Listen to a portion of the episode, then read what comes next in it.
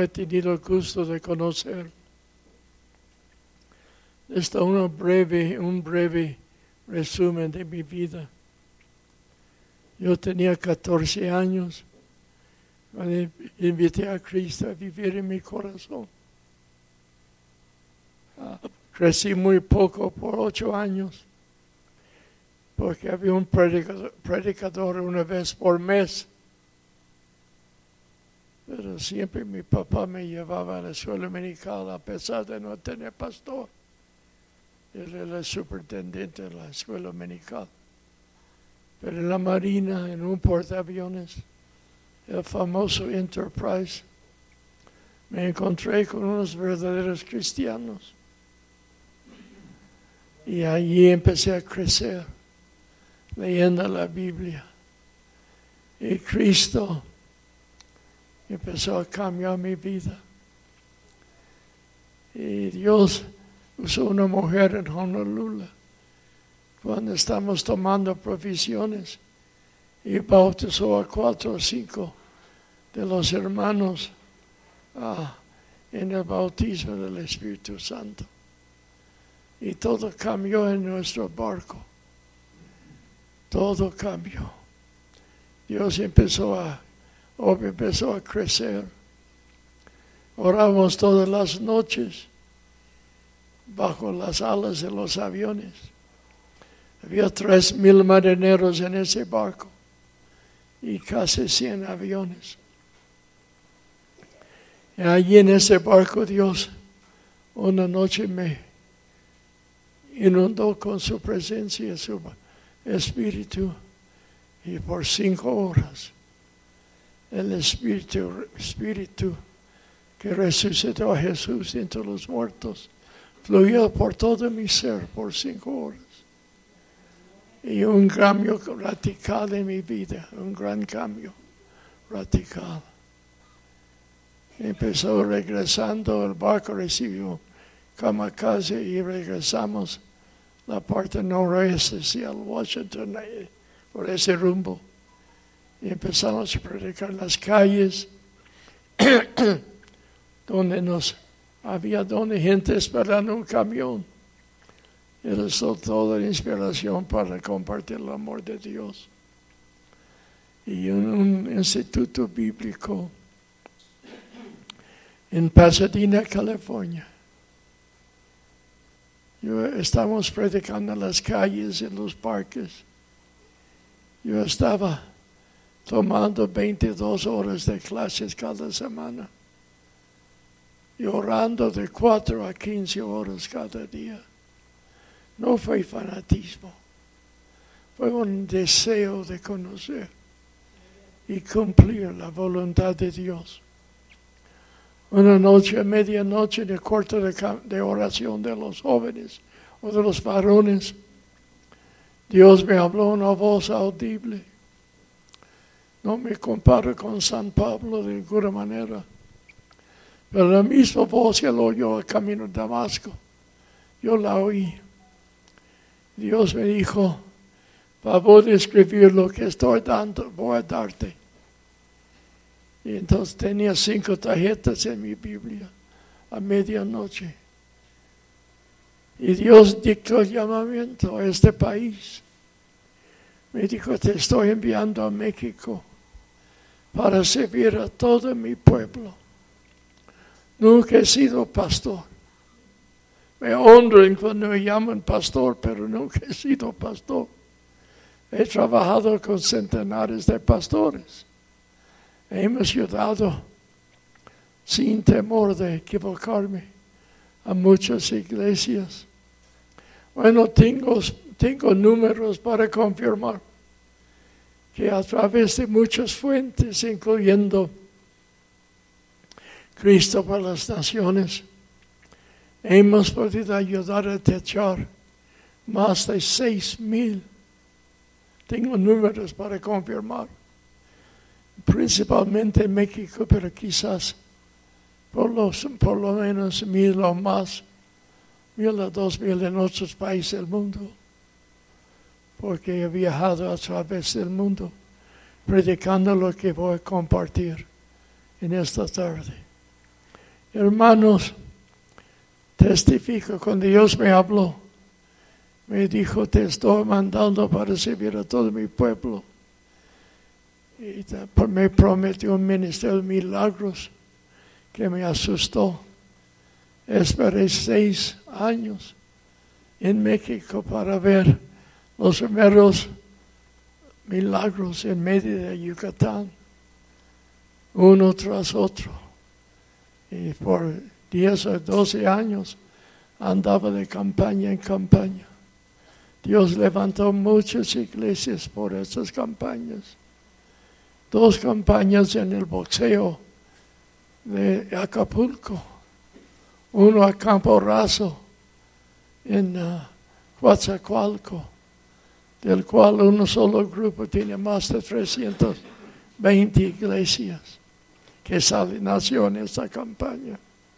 Tantas maravillas. Pero también Dios me dijo, pongo ciertas restricciones sobre tu vida. Tiene que ser un andar de fe. No te permite compartir con nadie ni por carta ni verbalmente, algo relacionado con tus necesidades personales, solamente con mi oración. No te permite comprar nada a crédito y pedir prestado cinco centavos de nadie. Tengo 70 años y casi seis meses en México. Y así hemos vivido. Yo pasé cinco años de soltero antes de casarme con Marta Hunter, que ha sido un apoyo muy fuerte para mí. Eh, no se sentía muy bien, es la razón que no está conmigo hoy. Pues, ah, hermanos, de los tres hijos que Dios nos ha dado, dos están en el ministerio. Una hija tiene 36 o 7 años trabajando en España. Pasa en una iglesia en Madrid entre 300 a 400 personas. España es muy difícil. Nunca he trabajado en un país tan cerrado, tan indiferente, tan apático como España. También Hermanos, hemos levantado fondos para comprar terreno o levantar templos a través del mundo. Yo he estado en más de 70 países del mundo.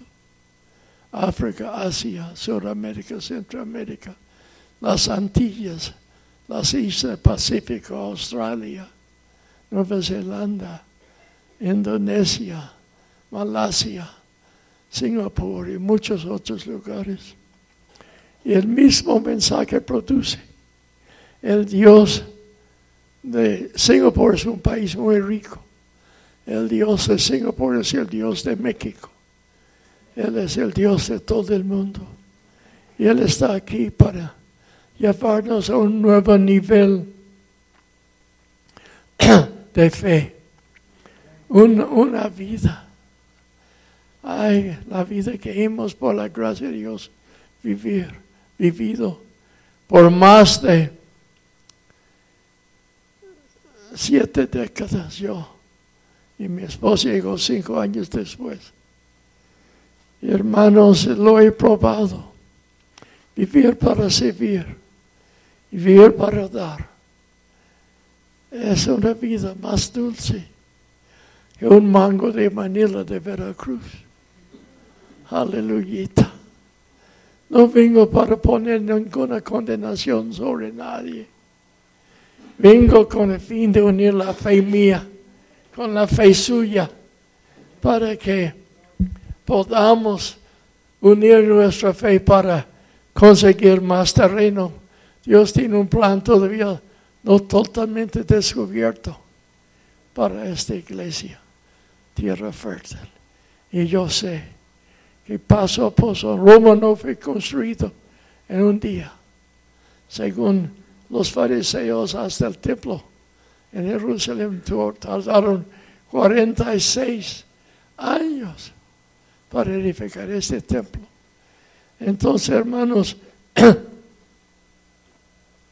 nosotros trabajando juntos, creyendo juntos, sacrificando juntos, podemos avanzar la obra aquí, un paso gigantesco.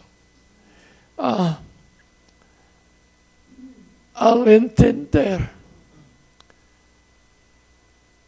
la brevedad de la vida, la incertidumbre de la vida,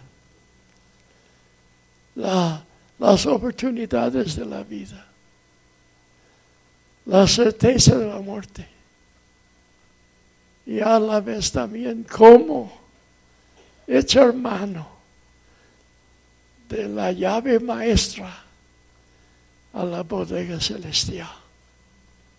Es el título que comparto hoy. Llevando, hermanos, Dios nos ofrece en esa, esa bodega. Hay fondos para comprarle el terreno. Hay fondos para avanzar la obra a través de esta bella república. Hermanos, es la hora para México.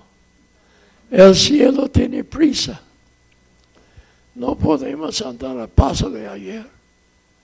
Tenemos que esforzarnos. Yo no sé cuántos años más Dios me dará. Cumplí 95 años, último día de agosto.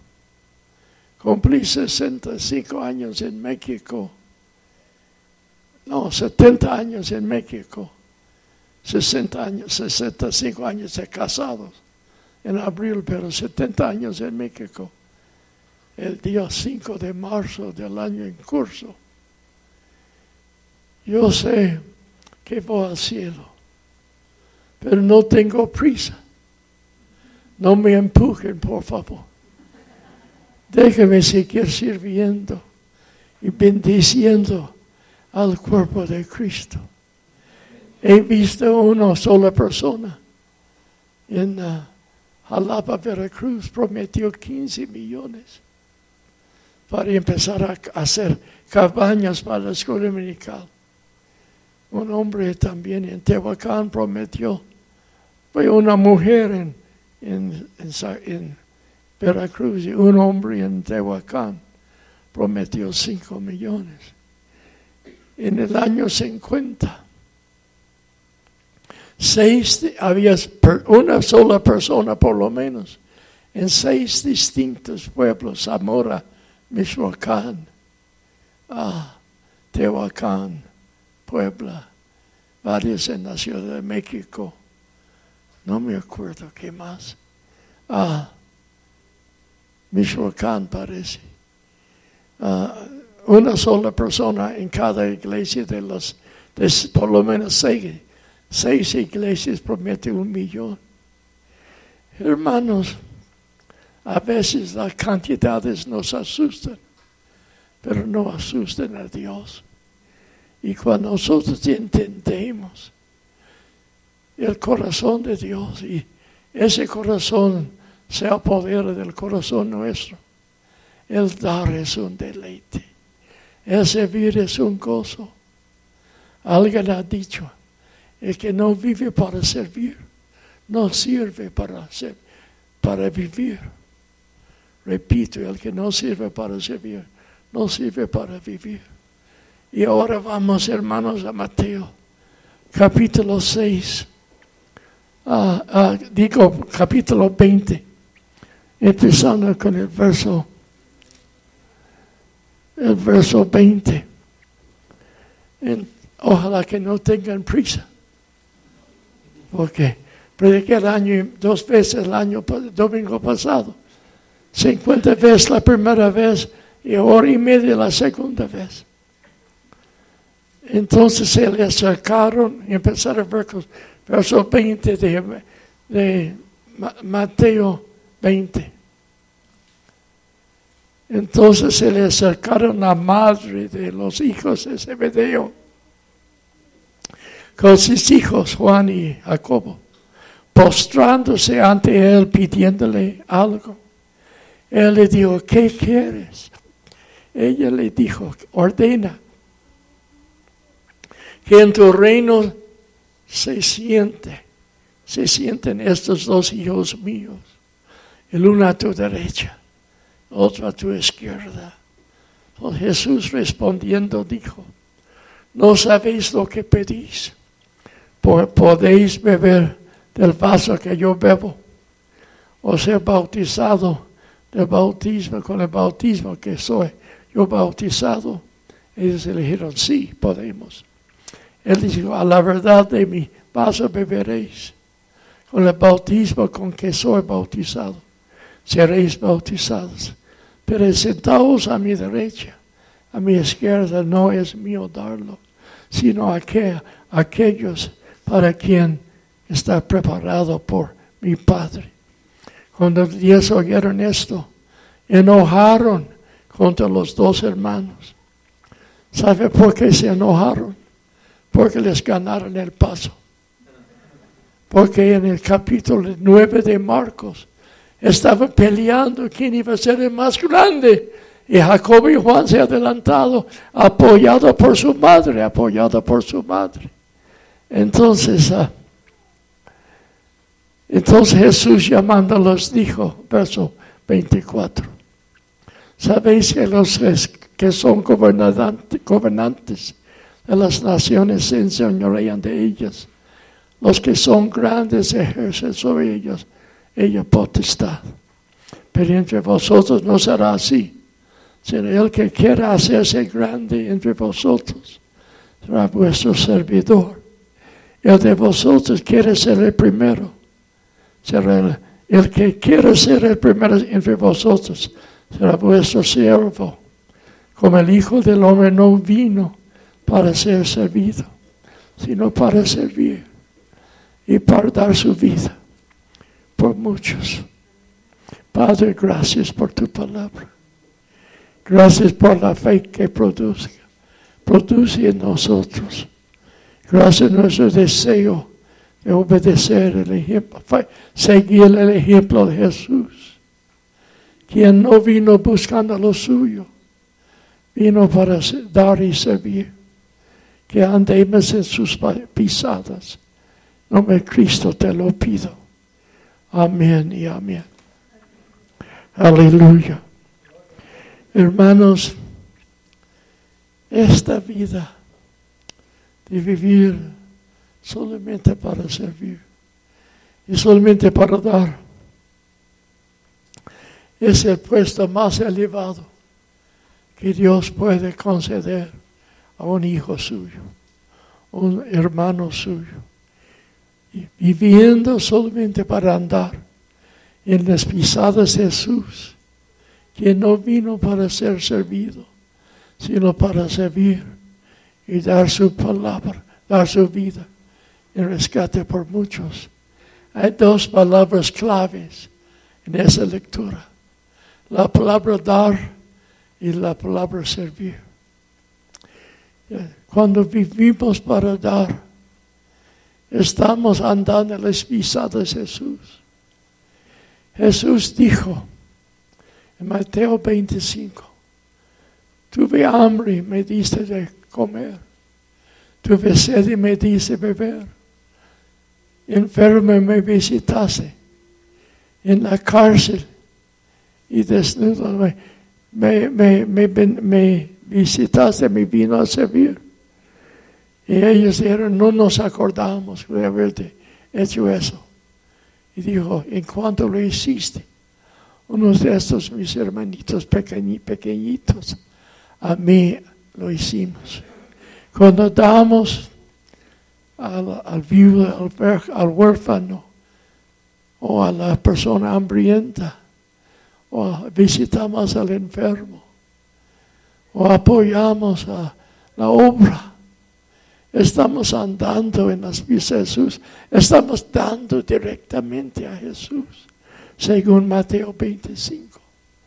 Hermanos, podemos llevar la obra adelante a un paso más rápido si usamos esta llave, la llave maestra, viviendo para servir, viviendo para dar.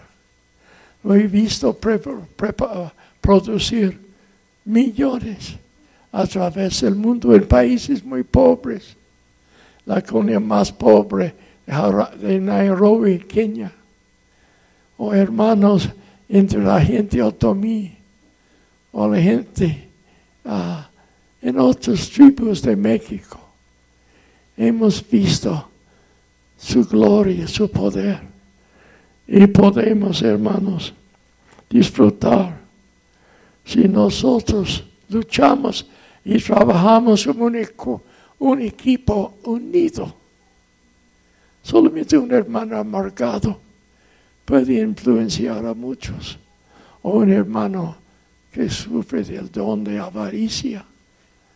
Entonces puede sembrar la duda en muchos. Les digo decir, bajo este techo, la razón y la fe no pueden vivir. La razón dice dos y dos son cuatro. Y cuatro y cuatro son ocho, necesito veinte. No puede dar nada. Y la fe dice dos más dos más Dios habrá para avanzar la obra. Pero cuando tratamos de razonar, razonar lo que solamente la fe abarca, entonces nos amamos las manos nuestras y las manos de Dios en cuanto a nosotros. Aleluya. Hermanos, muchos creen que deben, deben avanzar, necesitan comprar más hectáreas aquí, mientras que estén disponibles. Pues ah, me hace pensar de una historieta que me contaron cuando era un niño, un gato llamado Tomás tiene un apetito insaciable. Cuanto a los ratones, los ratones convocaron una junta de emergencia. ¿Qué vamos a hacer con el gato Tomás? Anda acabando con nuestra familia. Entonces un ratón muy entusiasmado levanta la mano y dice, yo propongo que busquemos una campanita, la coloquemos al cuello del gato Tomás. Y cada vez que Él quiere sorprendernos, sonará la campana, nos avisará con anticipación y ganaremos, nos escaparemos. Un aplauso fuerte menos un ratón. Señores, la palabra, por favor, la palabra. ¿Y qué quieres tú?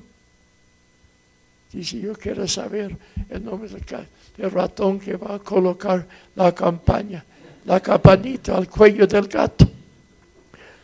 Un silencio total. Vino uno de yo propongo que el joven fulano dice, no, no, no, no, se aproxima mi, se aproxima mi boda. Es, es cosa peligrosa. No puedo. ¿Y tu abuelito? No tengo muchos nietos que cuidar.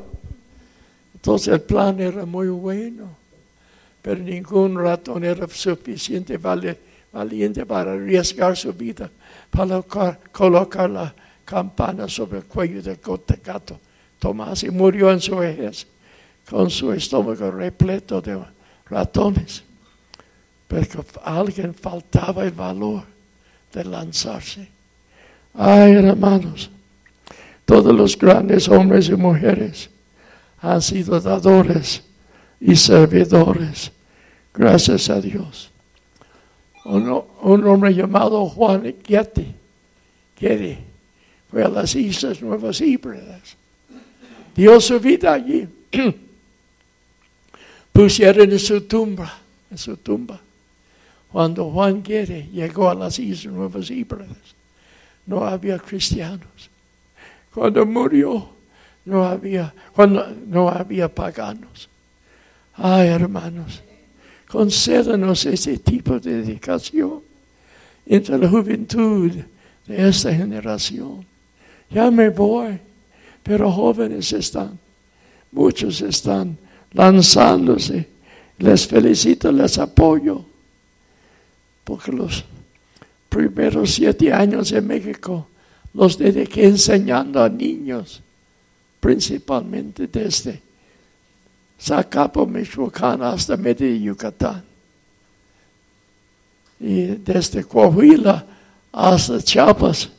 Y algunos de esos niños ya están predicando el Evangelio. Les mandé a una escuela bíblica.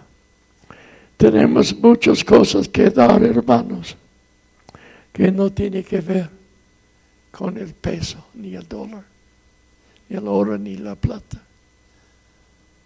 Un abrazo de un hermano desanimado una palabra de aliento para una persona desmani, desan, desanimado o triste. Una palabra de, agradecimiento para sus pastores, los que trabajan en el liderazgo de esta pequeña congregación.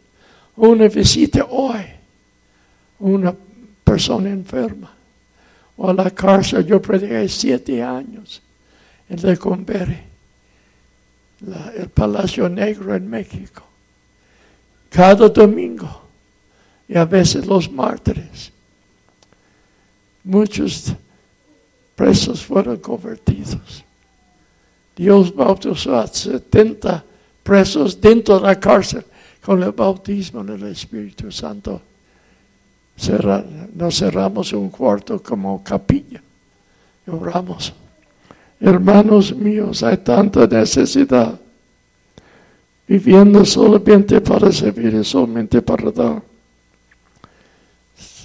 ¿Sabe? El regalo más precioso he recibido en toda mi vida.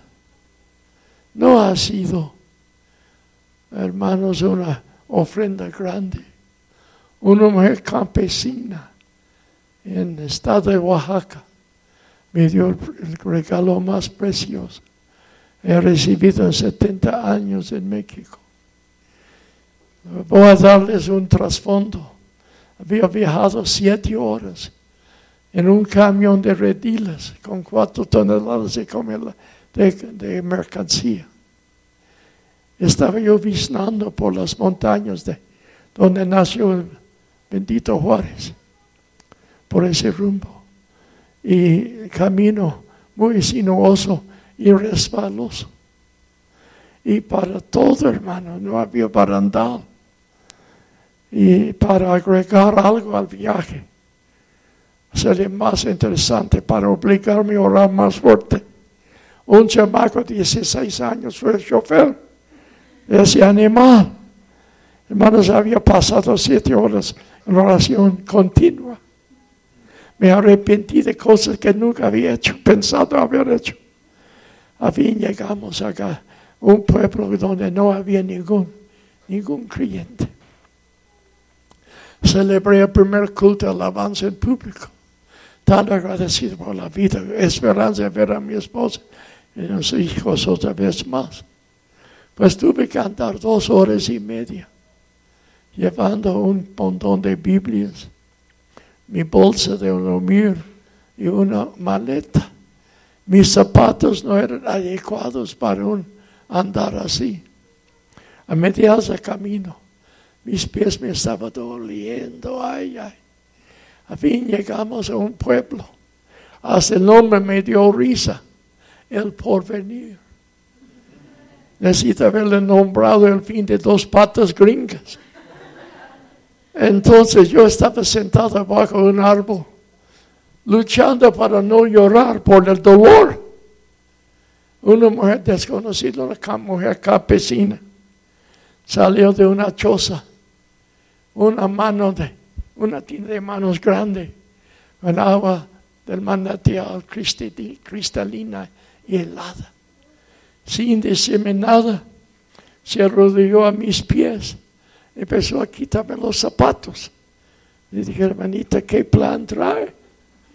Y dijo, te voy a lavar los pies. Digo, no, eso no se permite. Mis pies sudosos y quizás apestosos. Y ella estaba de rodillas. Todavía puedo ver la cara de esa mujer.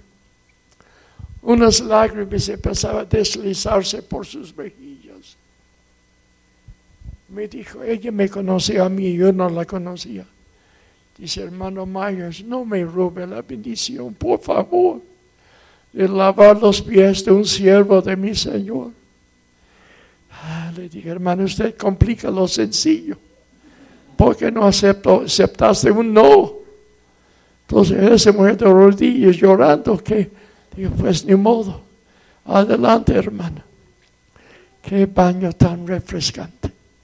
Mientras esa mujer lavaba mis pies, era mi turno para llorar. Tengo 72 años predicando, 70 en México. Jamás he recibido un regalo, ese valor, ese tamaño. No sabía, no sabía. Ella estaba ocupando a Jesús, quien lavó, lavó los pies de sus discípulos. Vivía para servir y vivía para dar. Gloria a Dios. Aleluya. Hermanos, hace 110 años, en Filadelfia, Pensilvania, en los Estados Unidos del Norte, un pastor llegó a su iglesia y halló una niña en sus harapos de 10 años llorando allí afuera. La preguntó, hijita, ¿por qué lloras? Hija de una, hija de una viuda. Dice, yo quería ir a la escuela dominical. Me dijeron que no había lugar para mí. No sé qué corazón tenía esa maestra o maestro. Entonces el pastor la tomó y la metió. Y falló, no fallaba la escuela dominical por dos años. A los 12 años murió la niña quizás por malnutrición. Y el pastor la sepultó. Hallaron en sus pocas pertenencias una bolsita de niña dentro de la bolsa, bolsita. Había un, un sobre del diezmo de la iglesia. En esta niña había escrito una ofrenda para hacer otro cuarto para los que querían ir a la escuela dominical. Hallaron 57 centavos de dólar. Ella no sabía lo que iba a costar, pero dio todo lo que tenía. Y ahora el pastor le sepultó y anunció a la iglesia lo que había hecho la niña. Llegó a la prensa. Un hombre desconocido le llamó la, siguiente semana Dice, pastor, por esos 57 centavos, yo le doy un cuarto de millón de dólares. Lo hizo. Ya después de 110 años, hay tres institutos. Iglesia, templo todavía. Hospital, templo. Universidad, templo. Porque niña de 10, 12 años dio todo lo que tenía para avanzar la obra. Empezamos con lo que tenemos, hermanos. Al otro lado había un hombre muy tacaño. Los Estados Unidos tenía una choza donde vivía solito. Él iba a la cafetería, pedía media taza de café y solamente pagaba por media taza. Juntaba los periódicos que los clientes habían tirado y los llevé para empapelar su choza. Cuando murió ese hombre, hallaron dinero en efectivo en, en cajones de, de, zapatos y por debajo del piso. 968 mil dólares. Y murió quizás hambre, con hambre por no, no tener, no, no gastar un espíritu de avaricia se apoderó de él. Qué triste, qué oportunidades perdió él por no, por no haber bendecido al hambriento. Hermanos, la palabra, palabrita dar, tres letras, se encuentra 816 veces en la Biblia. El verbo servir el nombre servicio se encuentra 1452 veces en la Biblia. Es un libro sobre el servir y sobre el dar. Más y aún, hermanos, muchos critican al pastor si habla del dinero. Pues hermanos, se hace mención de la, de la palabra dinero 2085 veces en la Biblia. Más se habla del dinero que la fe, el amor, el cielo, el infierno. Esos cuatro temas combinados. Temas, temas. Entonces, Cristo dijo, donde esté vuestro tesoro, ahí estará también vuestro corazón. Es imposible de separar la forma que usted maneja lo material de su vida espiritual. Se forma en un solo paquete, un solo paquete. Una vez un hombre estaba orando. Dijo, Señor, ¿qué tanto son un millón de dólares para ti? Dijo, como un centavo. ¿Y qué tanto son mil años para ti? Como un momento aprovechando, digo, Señor, ¿me puedes dar un centavo? Le contestó, ¿puede esperar un momento? Una vez, un hombre pobre cardíaco heredó un millón de dólares en una herencia, pero el, licenciado que manejaba la herencia le, le dio miedo decía el hombre con corazón débil, que ya era millonario porque era muy pobre. Fue con el pastor, dijo, pastor, usted tiene un miembro en su iglesia, muy enfermo de corazón, pero ya es millonario.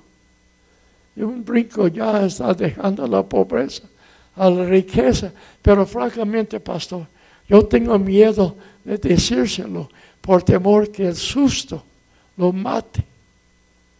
Digo, pastor, no se preocupe, licenciado. Le voy a meter la palabra suavemente.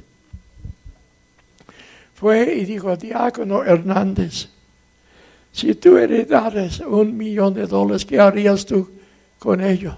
Sin titubeos, dijo, ay, pastor, te quedo tanto, te, te a ti la mitad.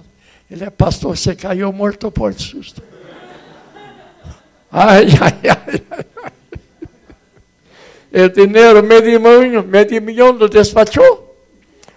Hermanos míos, en la forma que manejamos lo material, es el mediador de nuestra profundidad espiritual. ¿Sabe usted una cosa? Que, que cuando uno escribe su testamento, principalmente es con el fin de dejar lo que va a dejar al morir. Pero el cristiano, según la Biblia, cada día que usted vive, está escribiendo su propio testamento. Y lo puede probar con los hechos. Con la palabra. Cristo dijo en, Apocalipsis 22, verso 12. Y aquí yo vengo pronto y mi recompensa conmigo para dar a cada uno según que sean sus obras, sean buenos o malas. Pablo dijo en 2 Corintios 5:10, dijo, todos tenemos que presentarnos ante el tribunal de Cristo para ser juzgado según nuestras obras. Cristo dijo en Mateo 14, en la casa de mi Padre muchas moradas hay. Voy pues a preparar lugar para vosotros, para que donde yo estoy vosotros también estéis.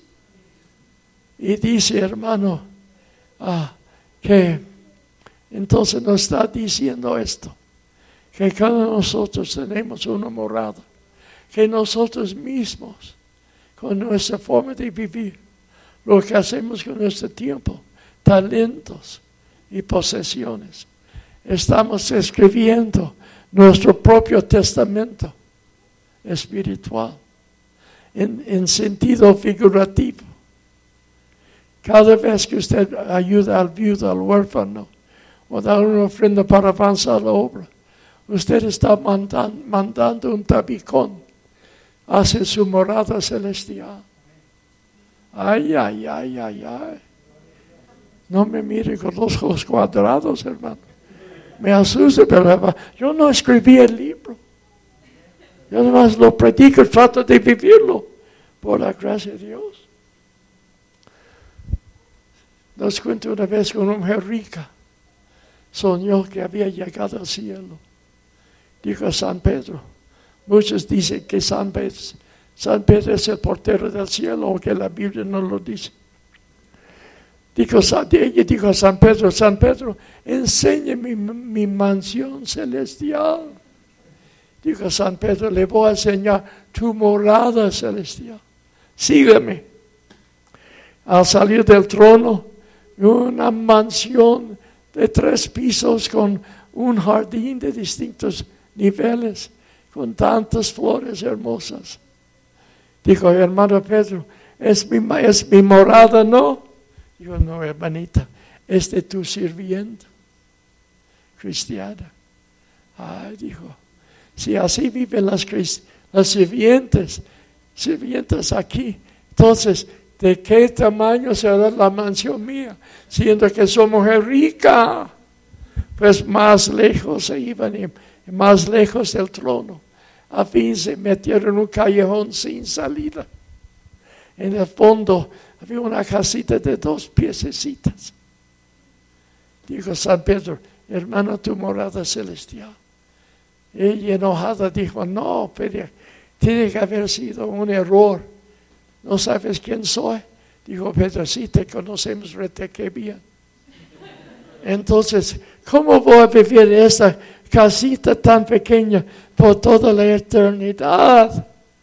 Pedro ya estaba perdiendo, perdiendo paciencia con la quejosa. Dijo, mujer, confórmate. Es casa de material, casa, casa de milagro con el poco material que mandaste por adelantado, nos costó un milagro gigantesco para sacar dos piezas. Ahora, pregunta, pregúntese usted a, usted mismo, ¿de qué tamaño será la, la morada mía? Yo me pregunto a mí mismo también. Estamos escribiendo nuestro testamento en la forma que manejamos el tiempo, los talentos y también nuestras posesiones materiales. Francamente, nunca he conocido ninguna persona espiritual que no era una persona generosa, muy liberal en servir y en dar. Dios es el dador máximo, porque de tal manera amó Dios al mundo, al mundo que dio, que dio, que dio a su Hijo primogénito, único, para que todo aquel que en Él cree no se pierda más, tenga vida eterna. Hermanos, ah, y Cristo el dador, Cristo el, el dado, el, la ofrenda más grande. Oh, porque Él se dio, él, no, él dijo, nadie me quita la vida, yo la pongo. Gloria a Él. Hermanos, en la historia de buen samaritano hallamos tres filosofías de vida. Uno salió de Jerusalén a Jericó a pie. Y se halló entre ladrones. Le despojaron de todo sus pertenencias y lo maltrataron. Lo dejaron medio muerto. Pasó por ahí un sacerdote judiaco. Lo vio y pasó de largo. No sabemos por qué tenía tanta prisa. Quizás le estaba esperando para dar un mensaje sobre el amor divino en Jericó, no sabemos. Pues pasó su ayudante, el levita, vio al pobre hombre tirado medio muerto y también pasó de largo. Y no, llegó un mar samaritano con sangre mezclada. Eh, los judíos no tienen nada que ver con los samaritanos, muy racistas. Entonces los discípulos se, asombraron cuando hallaron a Jesús hablando con la mujer samaritana en el pozo de Jacob. Porque dicen los judíos no tienen nada que ver con los samaritanos.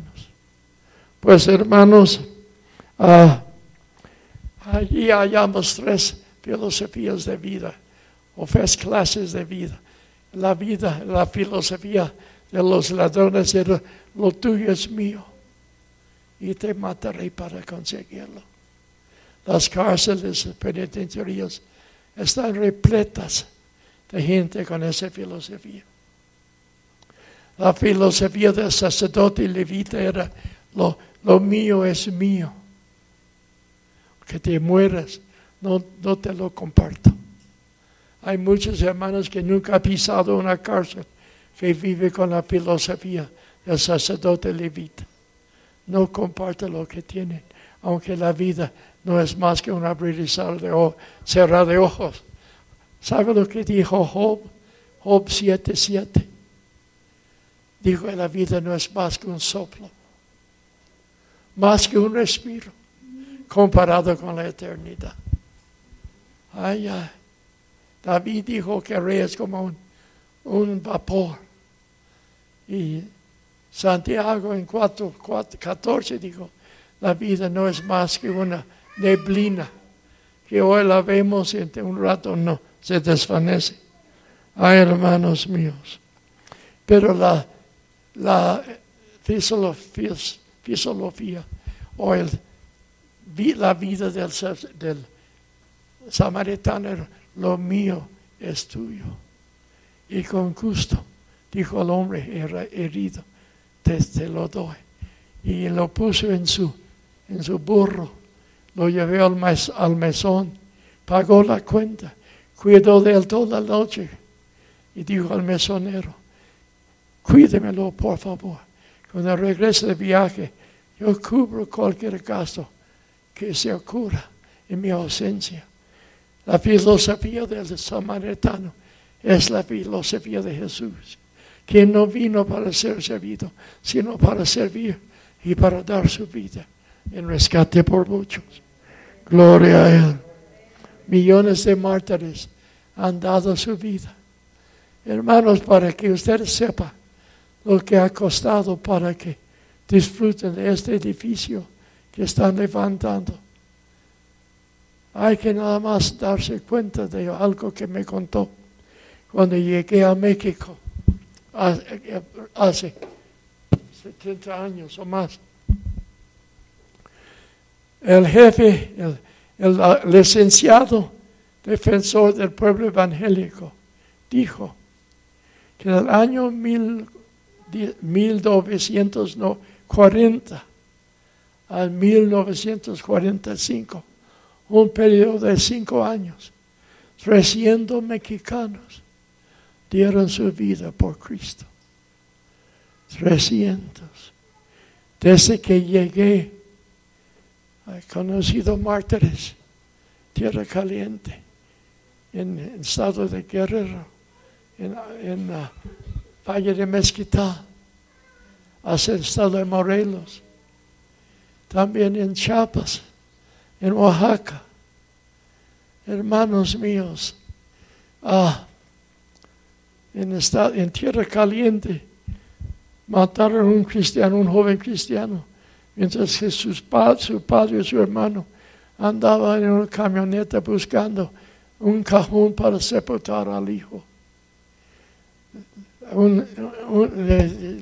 por sorpresa, les dio una emboscada y mataron al padre y al hijo también. Sepultaron a tres en el mismo fúnebre.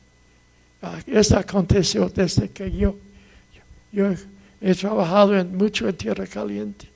Hay centenares de congregaciones por esas campañas donde me querían despachar antes del tiempo señalado por Dios.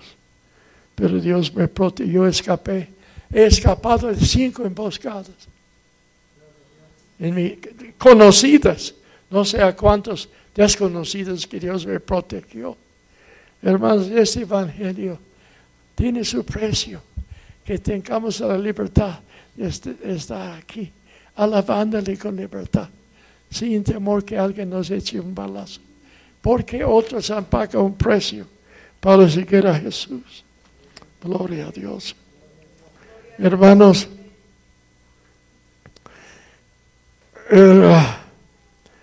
un hermano yo de evangelio en Contreras, en México, en la colonia.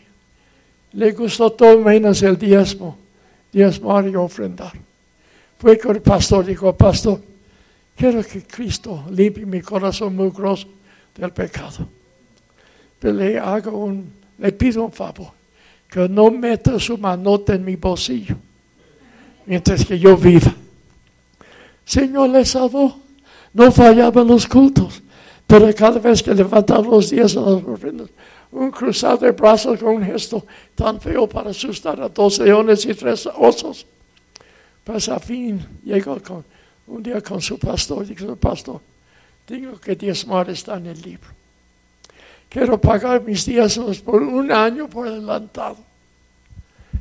Era contador público, ganaba muy buen sueldo y tenía un rollo de billetes.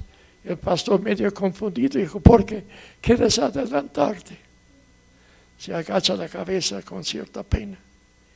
Y dice, ay pastor, diga que confiesa la verdad. Prefiero sentir un solo dolor gigantesco que doce dolores de menos intensidad. Pues terminó siendo el más fiel diezmador en la iglesia hasta comprar un carro bonito de regalo para su pastor. Él aprendió que Dios tiene la pala más grande. La pala más grande. Glorificado sea su nombre. Aleluya, aleluya, aleluya. Un hombre estado Morelos por zapatas. Morelos me dijo, hermano, una vez mi, mi cosecha de maíz era, es, antes que era pasto, era muy raquítica la cosecha. Y en el banco me pagaron cinco mil pesos por mi maíz. Y en el banco una voz me secreteaba en el oreja dije, no seas tonto, no hay que pagar diezmos, Dios sabe que tu pastor tiene zapatos nuevos y tú no los tienes. Entonces se nombró el dueño del, del diezmo. metió cinco los billetes sobre su pañuelo en la bolsa. Saliendo tuve que estornudar, jaló el pañuelo con los billetes y cayeron sobre el suelo. Ese se agachó con prisa, pero un viento con más prisa le ganó. Llevó su, la viento del maíz hacia arriba. Dicen, adiós, cristiano malagradecido. No queremos nada que ver contigo, adiós. Y perdió toda la venta por no pagar 500 pesos de, de diezmo. Ay, hermanos, cuando no diezmamos según Dios en Malaquías capítulo 3, verso 8, nos constituye, 8 y 9, 10, hasta 12, nos habla que el que roba a Dios es ladrón. Dice, me habéis robado todo el país de el pueblo de Israel. Y dijo, ¿qué te hemos robado? Dijo, en, con sus diezmos y, su, y con sus primicias. Permíteme contar, contarles algo de lo que pasó en el Valle de Mezquita. Había muy en la montaña en Sargento Otomí, solito yo. Y pasé la noche allí en un petate, con, acompañado con muchos chinches.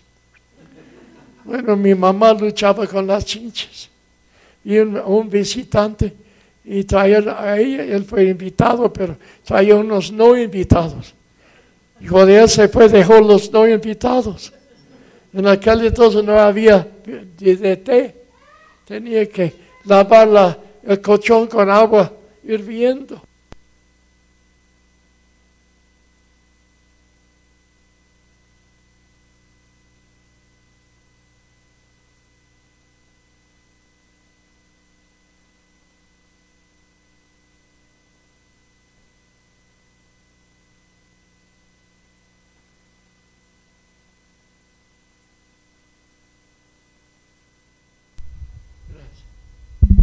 Entonces, ah, la siguiente mañana, no me acuerdo el nombre del pueblo, pero muy en la montaña, como dos horas de Ismequil, camino de terracería o de piedra, o casi no brecha, mejor dicho.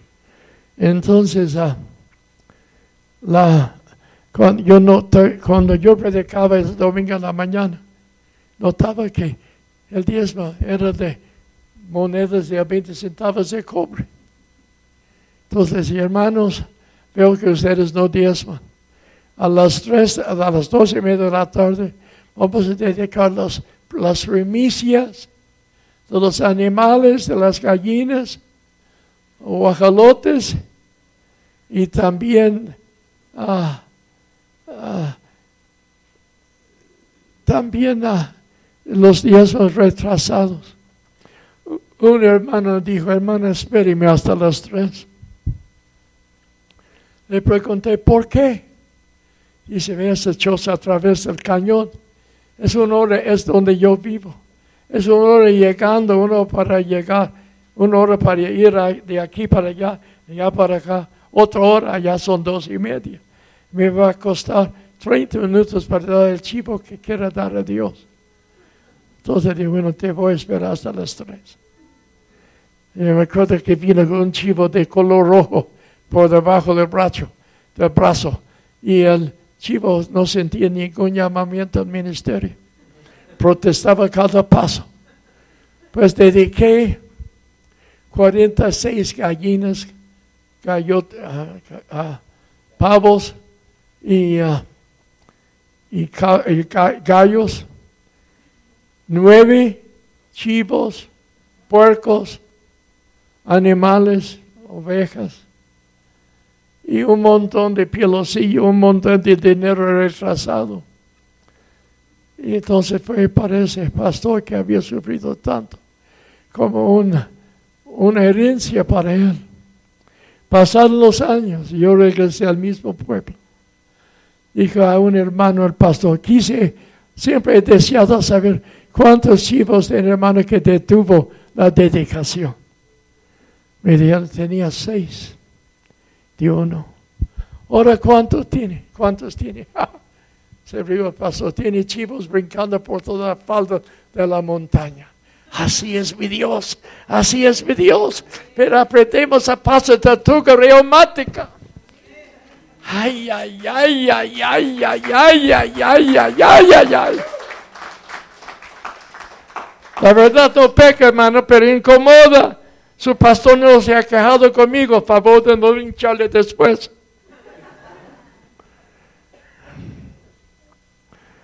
Hermanos, un hombre pagaba sus, era, un cierto, era agricultor. Y venía una plaga de chapulines. Dejaba, eh, él sembraba trigo. Dejaba a sus vecinos en, la, en quiebra. Tomó su Biblia le, leyó, le, leyó Malaquías 3.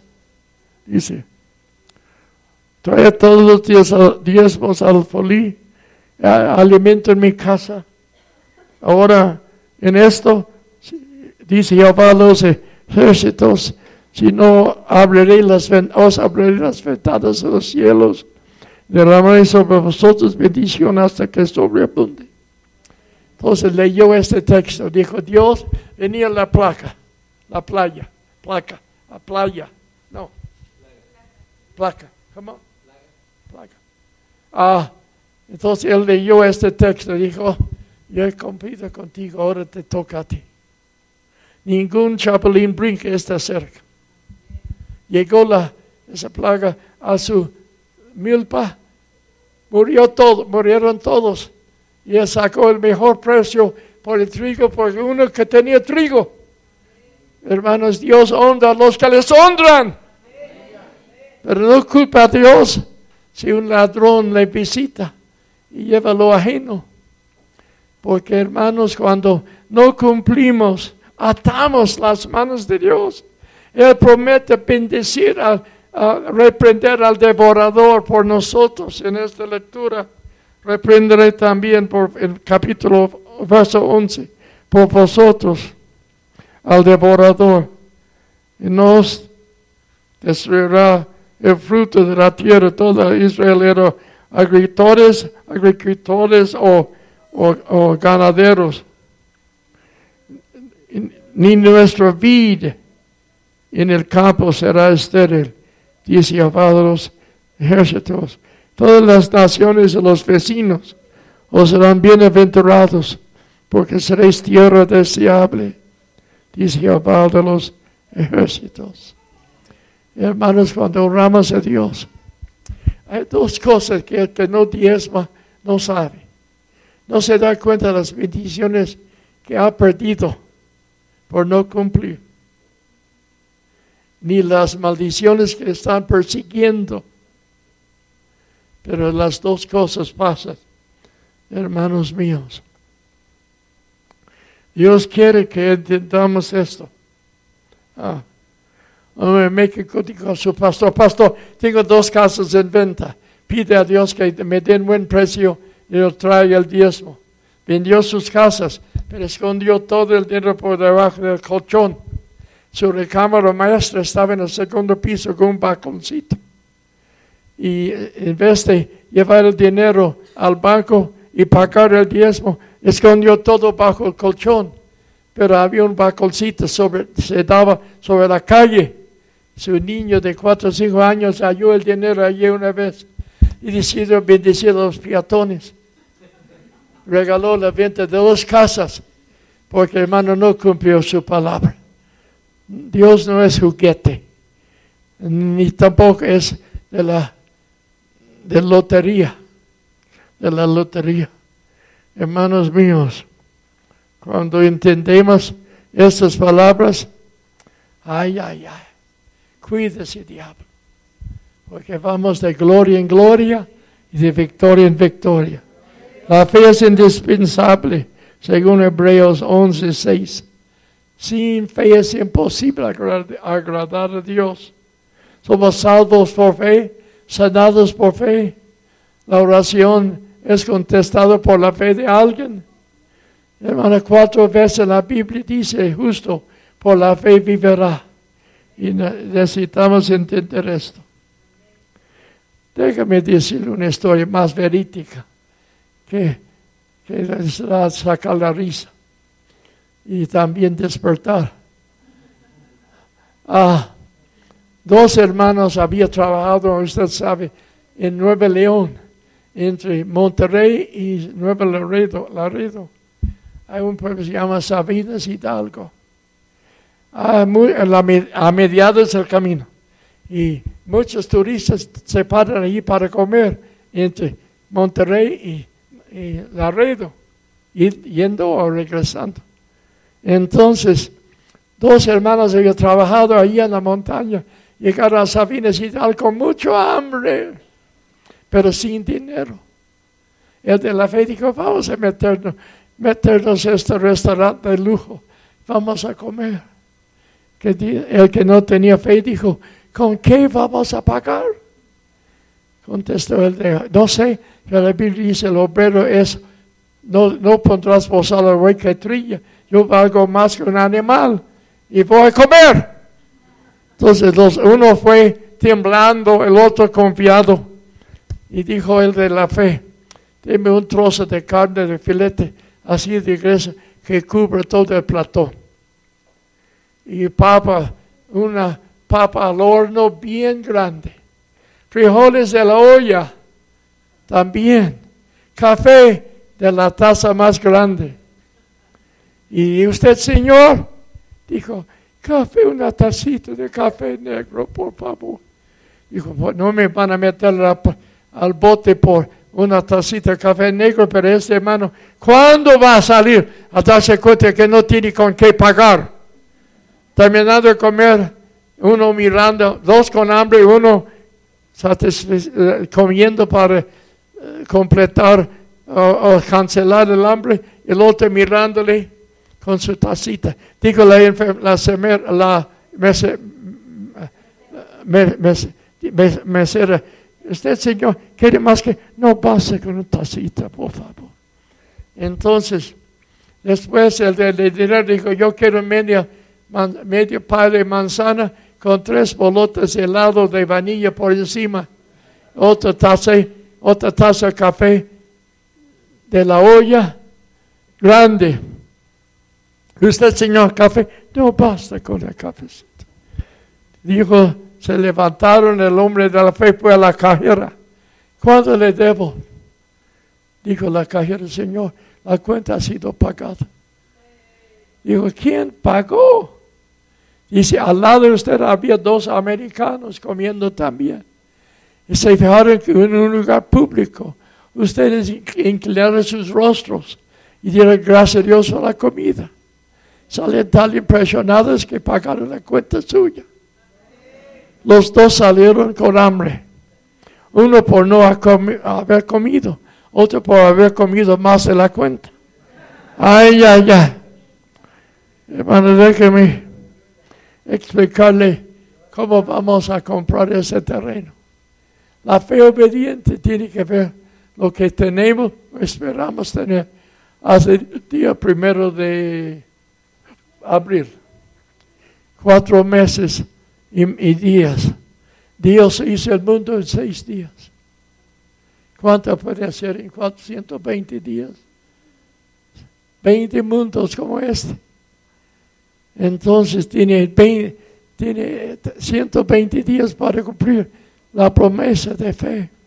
La promesa de fe tiene que ver lo que tiene Lucas 6:38. Tengo aquí un sobre que dice eso. Que vamos a pasar después de usar los días de las ofrendas. Dice, ah, nombre, firma y teléfono.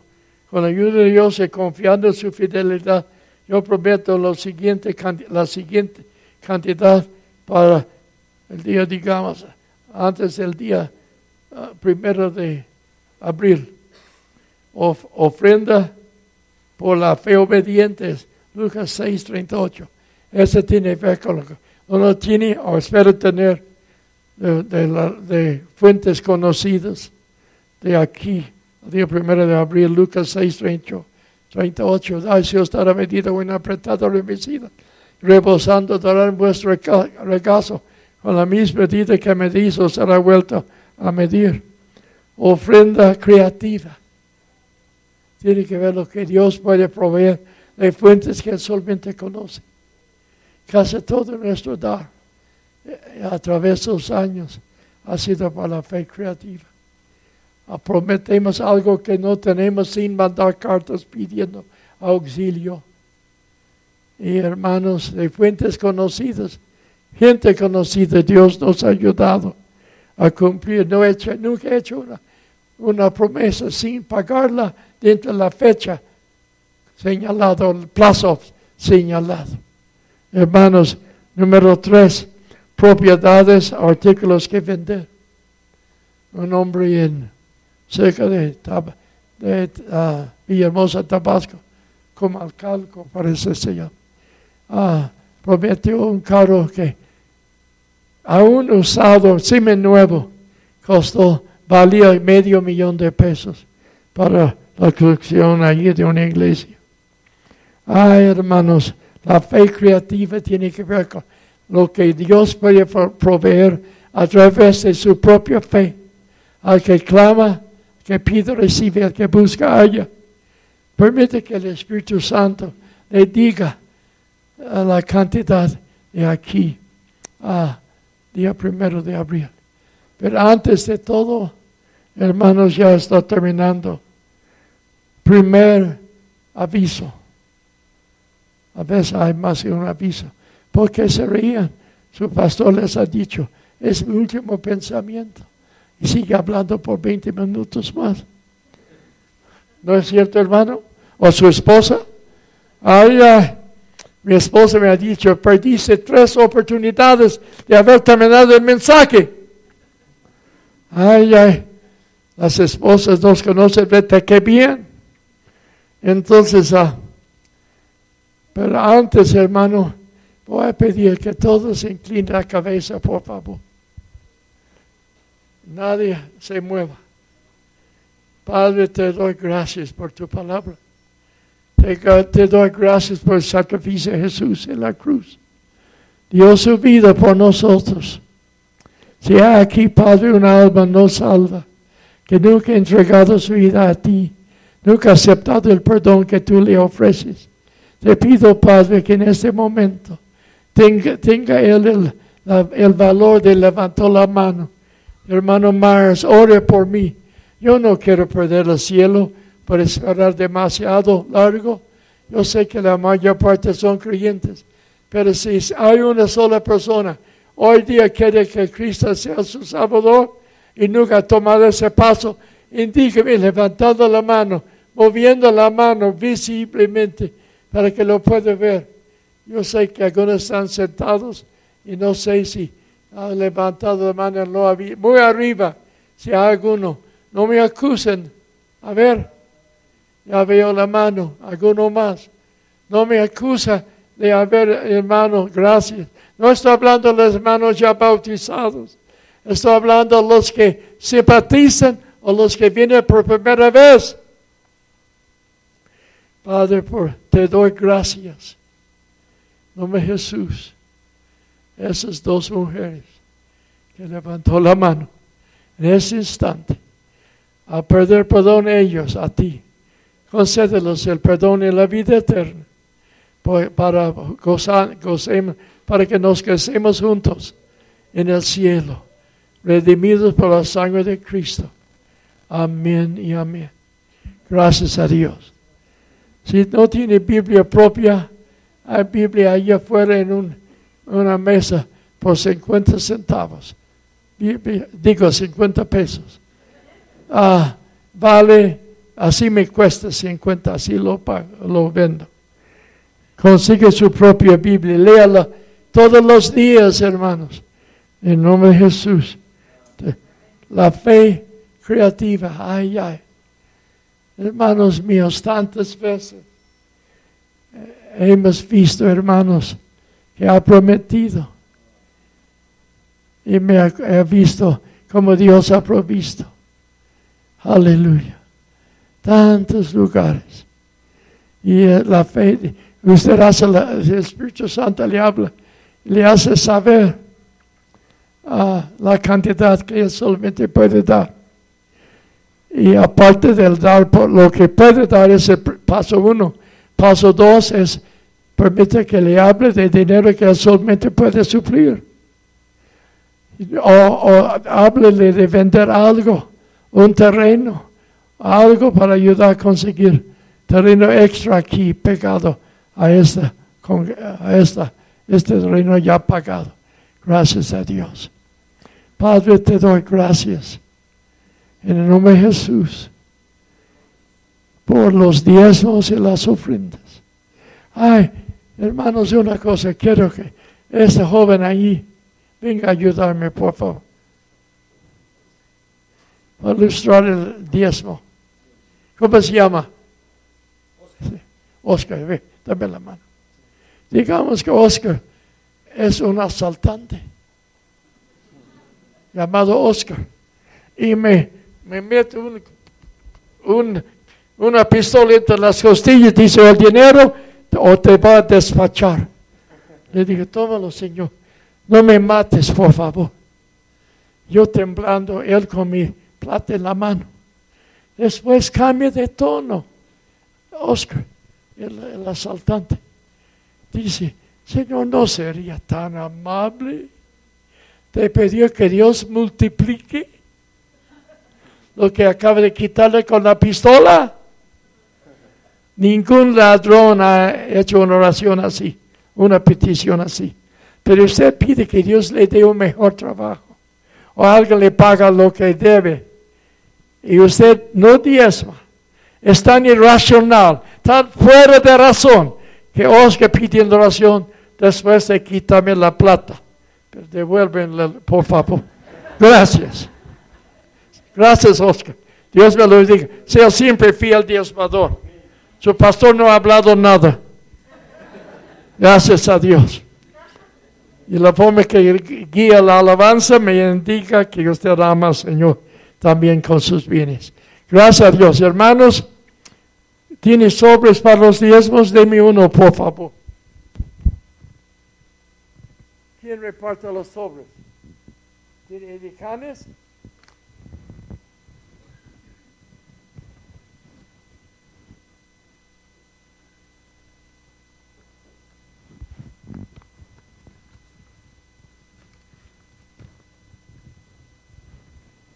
Levanta la mano si quiere sobre para el diezmo. Si no tiene la costumbre.